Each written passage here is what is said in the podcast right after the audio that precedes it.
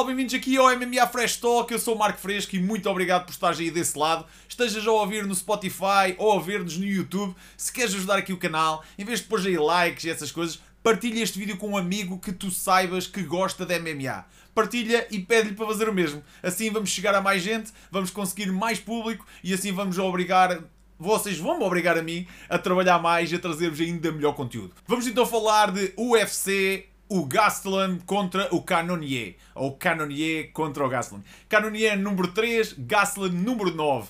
Vamos esperar aqui uma luta. Eu penso que vai se de desenrolar bastante em pé. Uh, eu acho que o Gastelum vai ter de fazer aquele jogo de se aproximar, porque ele é mais baixo, mas ele sempre foi mais baixo que a maior parte do pessoal da divisão. Uh, e ele sempre fez o jogo muito bem, encurtar a distância, jogar ali muito perto do adversário e uh, acertar com mãos bem pesadas que ele tem, uh, mas o Canonier não lhe fica atrás e é um lutador bastante completo, uh, com um chão bastante engraçado e exatamente por isso ambos jogam muito aquele jogo do grappling muito bem e isso vai fazer com que eu acho que a luta se vá desenrolar em pé. Gastelum anda ali um bocado inconstante, ele precisa de uma vitória, a última grande vitória dele foi contra Jacaré Souza, Jacaré Souza que acabou de se reformar, mas é, ele anunciou que não ia lutar mais MMA, depois de ter sido excluído do UFC, mas que irá voltar àquilo que o sempre fez feliz, que é o Jiu-Jitsu, onde ele foi campeão de tudo e mais alguma coisa. Ele vai voltar a competir lá e vamos esperar um, umas boas lutas do Jacaré de volta ao Jiu-Jitsu. Mas esta luta com o Jacaré já foi em 2018. Entretanto, muita coisa aconteceu. Esta grande vitória, no entanto, não quer dizer que ele não tenha feito grandes lutas. Uma, sem dúvida alguma, foi contra o campeão atual, o Adesanya. Quem não se lembra daquele aquele terceiro round em que o Adesanya já com a boca toda aberta e o Gastelum todo arrebentado também e o, o Adesanya a dizer eu estou pronto para morrer. Foi provavelmente a luta mais difícil da Adesanya, da Adesanya nesta categoria uh, e foi literalmente Gastelum que lhe deu esta luta toda. Uh, depois uh, acaba por vir de uma derrota com o antigo campeão, o Whittaker, que por coincidência também foi a última derrota uh, de Canonier na última luta. Ou seja, eles ambos vêm de derrotas e ambos para Whittaker.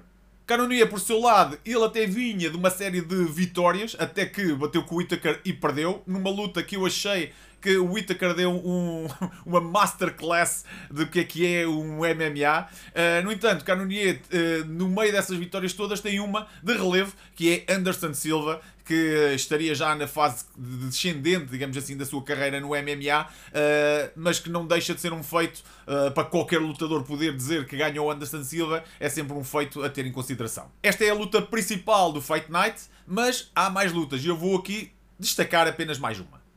Estás cá em Portugal, os prelims começam à meia-noite, mas através da Sport TV, às 3 da manhã começa o main event. Podes seguir a partir daí mas se estiveres com sono, não te esqueças, bebe um Hell e assim mantens-te acordado para assistir às lutas todas até às 6 da manhã.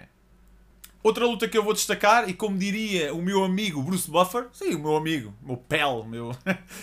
This is the co-main event of the evening. Co-main event, temos aqui uh, uma coisa que eu tinha de destacar isto, até porque nós estamos perto dos Jogos Olímpicos, não é? Que é o Mark Madsen, que vai lutar contra o Guida. É verdade, Guida que está cá quase desde que o UFC começou. Uh, quem não conhece o Guida com aqueles longos cabelos, temos aqui é uma diferença gigante a nível de experiência. O Mark Madsen tem apenas duas lutas, exato, ouviste bem, duas lutas de MMA. No entanto, ele não é uma pessoa completamente eh, aqui caiu daqui de paraquedas. Ele é medalhista olímpico. No Rio de 2016, nos Jogos Olímpicos do Rio de 2016, ele ganhou a medalha de prata de luta greco-romana. O Guida tem 50 ou mais lutas de MMA. Portanto, temos aqui um medalhista contra uma pessoa com muita experiência de cage. Ainda por cima, uh, o Guida vem de uma vitória contra o Michael Johnson, que também é um dinossauro desta categoria. Vamos esperar aqui uma luta cheia de velocidade. Não se esquecer que o Mark Madsen, no, na sua estreia, fez logo um KO técnico. Uh, na segunda luta ele ganhou por decisão. Portanto, vamos ver aqui o que é que vai acontecer. O, o, o Clay, o Guida, tem um pace muito rápido, mesmo para, para a idade que ele tem. Ele está a luta toda à procura do adversário. Portanto, vamos esperar aqui muito movimento neste, neste co-main event da, da UFC Fight Night. Já a semana passada eu tinha falado aqui de um, de um evento que vai acontecer no Bellator e eles não param. e anunciam agora mais um combate que eu tinha de trazer aqui. É no dia 18 de setembro, o Bellator vai nos trazer de volta o Soldado de Deus, Yoel Romero, tão conhecido uh, no UFC uh, por tanta coisa, até o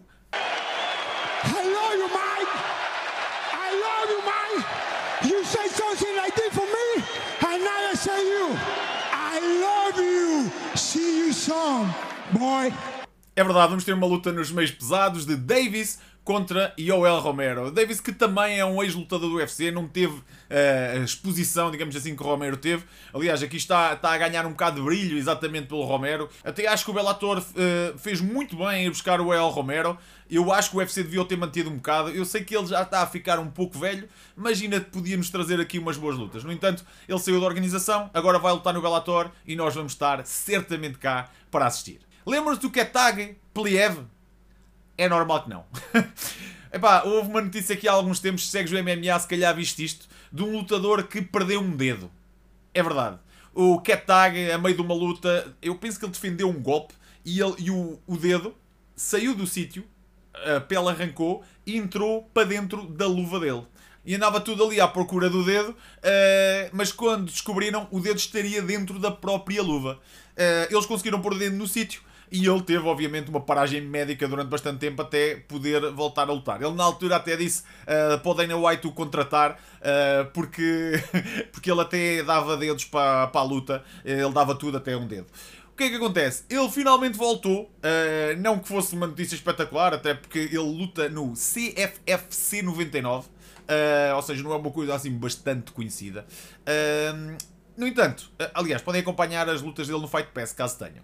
No entanto, ele agora voltou para fazer uma luta e essa luta foi interrompida por uma traça gigante.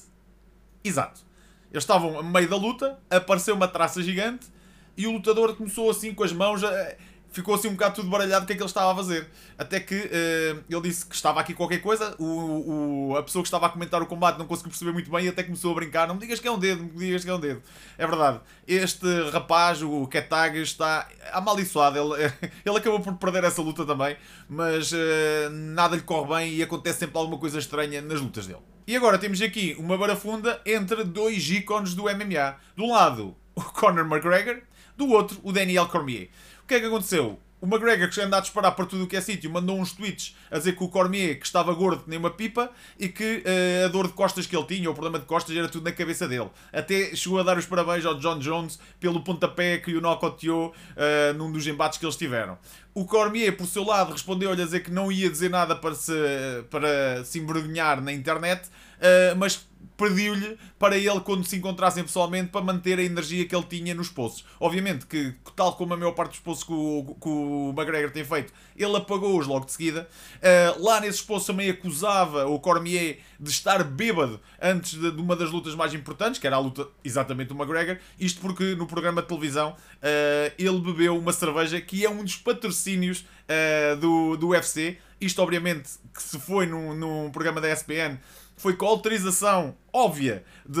Aliás, ele não bebeu aquilo sozinho, bebeu aquilo com outra comentadora.